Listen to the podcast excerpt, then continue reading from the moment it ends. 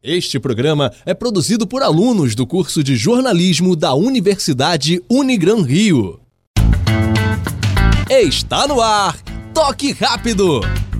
Apresentação: Nicolas Franco.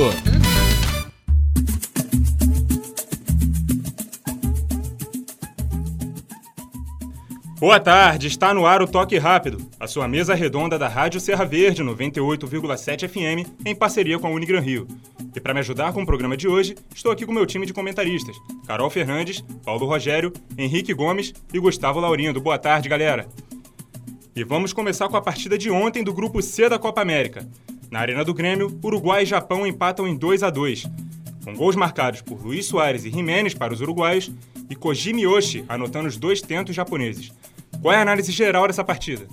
Boa tarde, amigos da mesa. Boa tarde aos ouvintes. É, eu acho que na partida de ontem o Japão foi muito prejudicado pela arbitragem. Fez um bom jogo, um jogo muito melhor, na verdade, do que eles fizeram na estreia contra o Chile. E mereciam, no mínimo, um empate, até mesmo a vitória, se não fossem esses erros da arbitragem, que marcou um pênalti que, a meu ver, não existiu para a equipe uruguaia e deixou de marcar o pênalti para a equipe japonesa. E não deixou só de marcar, deixou de revisar no VAR ou seja, o árbitro nem deu uma segunda chance ao lance.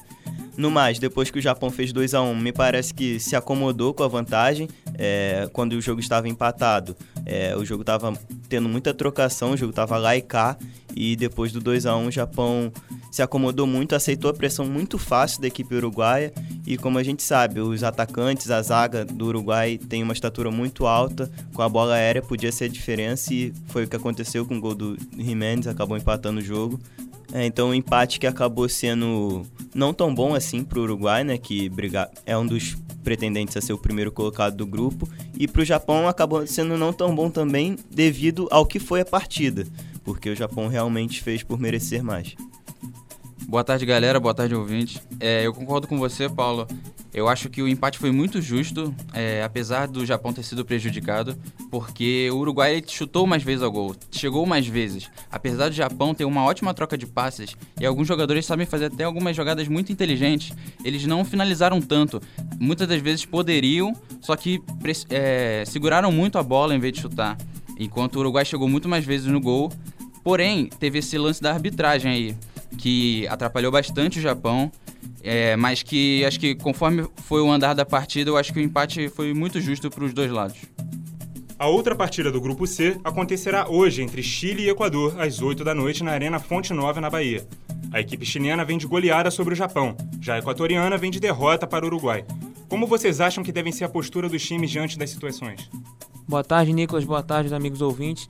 A postura chilena deverá ser, como foi na primeira partida contra o Japão, uma equipe forte, sólida e que tem, deverá ter facilidade no jogo, porque a seleção do Equador é bem fraca, mas ela pode surpreender. Como o Japão fez um jogo muito ruim na estreia e contra o Uruguai cresceu, jogou muito bem e, como os amigos mesmos falaram, poderia venci, ter até vencido se não fosse o erro da arbitragem. O Equador pode melhorar nessa segunda partida, com, principalmente com seus jogadores, o Ener Valência e o Antônio Valência, são jogadores de mais rodagem da Europa. Mas eu acredito que o Chile poderá encontrar facilidade sim nesse jogo. Se impor o seu ritmo, é, pressionar logo, o sair cedo, pode pintar uma goleada, quem sabe. Boa tarde, boa tarde aos ouvintes. Eu acho que esse jogo do Chile vai ser até mais fácil contra o jogo com, com, contra o Japão, que embora o Chile tenha vencido com facilidade, é, demorou um pouco para conseguir fazer os gols. Então eu acho que vai ser o jogo com mais facilidade do Chile, até porque a última rodada vai ser Chile e Uruguai, que com certeza vai decidir as posições do grupo. É, concordo com o que os amigos disseram. O... Também acho que o Chile hoje enfrenta a partida mais fácil do grupo. O Equador, no jogo de estreia, demonstrou que é uma equipe muito fraca tecnicamente. Então o Chile deve ganhar com facilidade. E é importante essa vitória, né? Porque, como a Carol bem disse, na última rodada tem um confronto direto entre Chile e Uruguai, que são os dois pretendentes a ficar com as primeiras vagas do grupo. Então, com a vitória de hoje, então com a vitória do Chile hoje e o empate do Uruguai ontem, é, o Chile pode até encaminhar essa primeira colocação do grupo. Amanhã começa a última rodada da fase de grupos e às quatro da tarde Bolívia e Venezuela se encaram no gramado do Mineirão. A Bolívia ocupa a lanterna do grupo A com nenhum ponto, e a Venezuela se encontra em terceiro lugar com dois pontos. Para ambas as equipes, essa pode ser a última partida da Copa América. O que vocês esperam desse confronto? Bom, acredito que não será a última partida na Copa América da Venezuela. É, acho que a equipe vai vencer a Bolívia, porque Bolívia demonstrou ser realmente o saco de pancadas do grupo e a Venezuela fez jogo duro contra o Brasil e conseguiu empate contra o Peru. Então acredito que vai vencer a partida e vai chegar aos cinco pontos. Aí a outra vaga vai ficar entre Brasil e Peru, realmente, que é o confronto direto. E quem se der melhor nesse confronto vai buscar o primeiro lugar, ou o segundo e até mesmo o terceiro.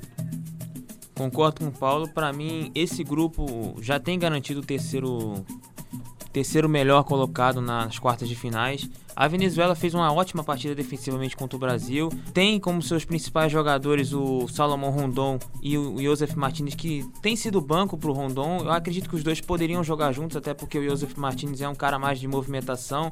É um cara que é um centroavante também é muito bom jogador. E então eu acredito a Venezuela favorita e deverá vencer contra a fraca seleção da boliviana. No mesmo horário, a seleção brasileira enfrenta o Peru na Arena do Corinthians. As duas equipes somam quatro pontos e irão duelar pela liderança do grupo. Como vocês acham que o Brasil deve se armar para conseguir um resultado positivo? É, eu acho que vai ser um jogo complicado para o Brasil, que já teve dificuldades contra a Venezuela.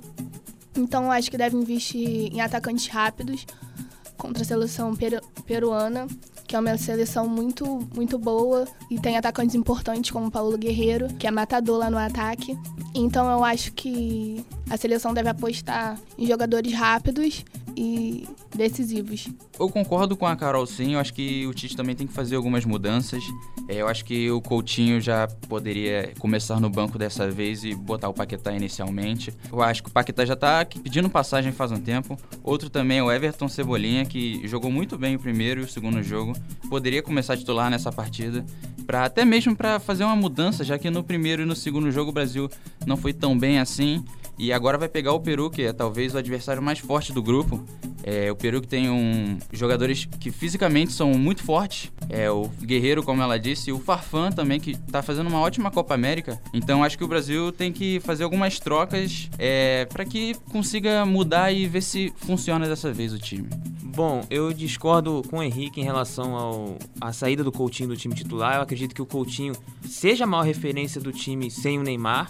É um cara muito técnico, um cara que dispensa comentários para mim. Não vive o melhor momento, sim, mas é a, é a maior referência, então para mim ele tem que ser titular. Concordo com ele quando ele fala sobre o Everton titular. Acredito que ele tem jogado muito bem no, quando é preciso. É o cara que tenta o drible, tenta ir para cima, sempre muito bem. E não vejo o David Neres com uma boa Copa América, então eu colocaria o Everton no lugar do David Neres. Mas eu queria dar uma ressalva porque o Tite, o Brasil sempre tem começado muito bem os jogos, não tem feito o gol no começo, mas no segundo tempo o Tite tem mexido muito mal na equipe, na minha visão.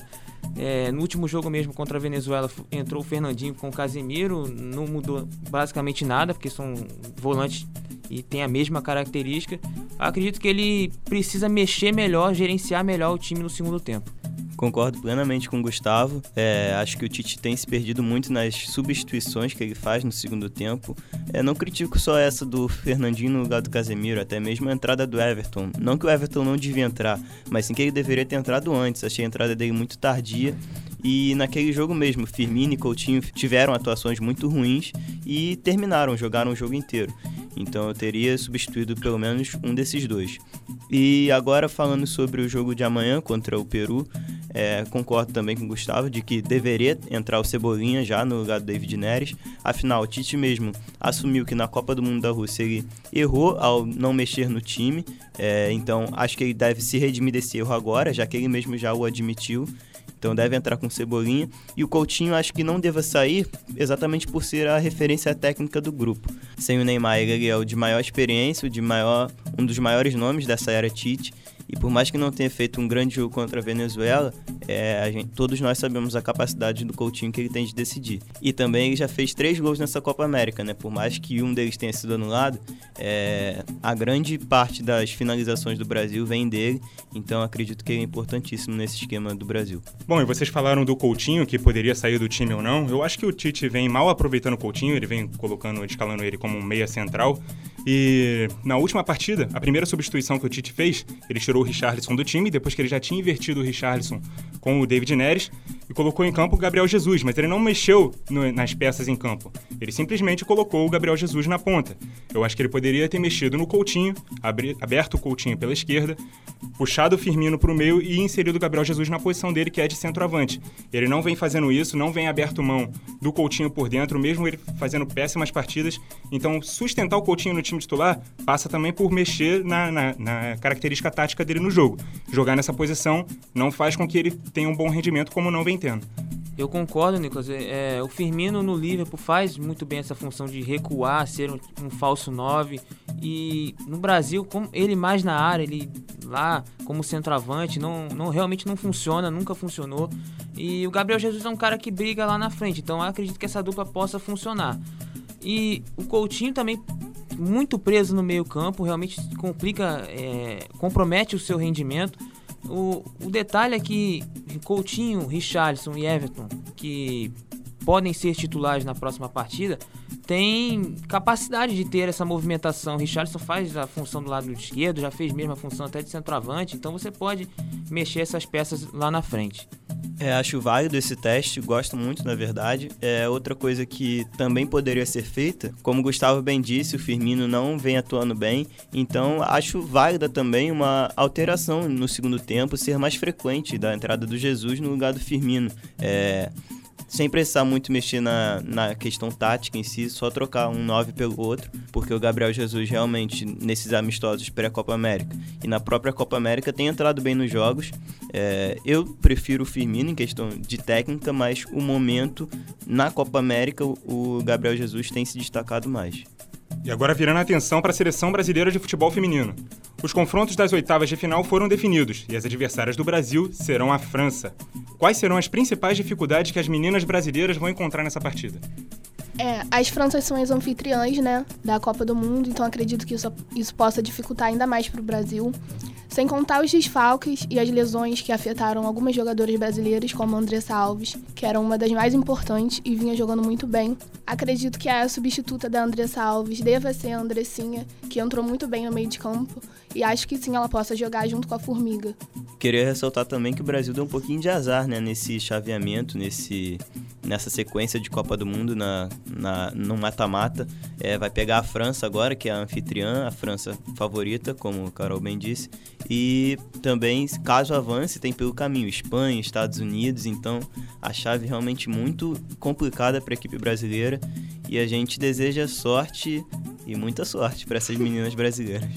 E por hoje é isso, pessoal. Chegamos ao fim do Toque Rápido, sua mesa redonda da Rádio Serra Verde 98,7 FM, em parceria com a Unigran Rio. Muito obrigado a você que nos acompanhou e até a próxima.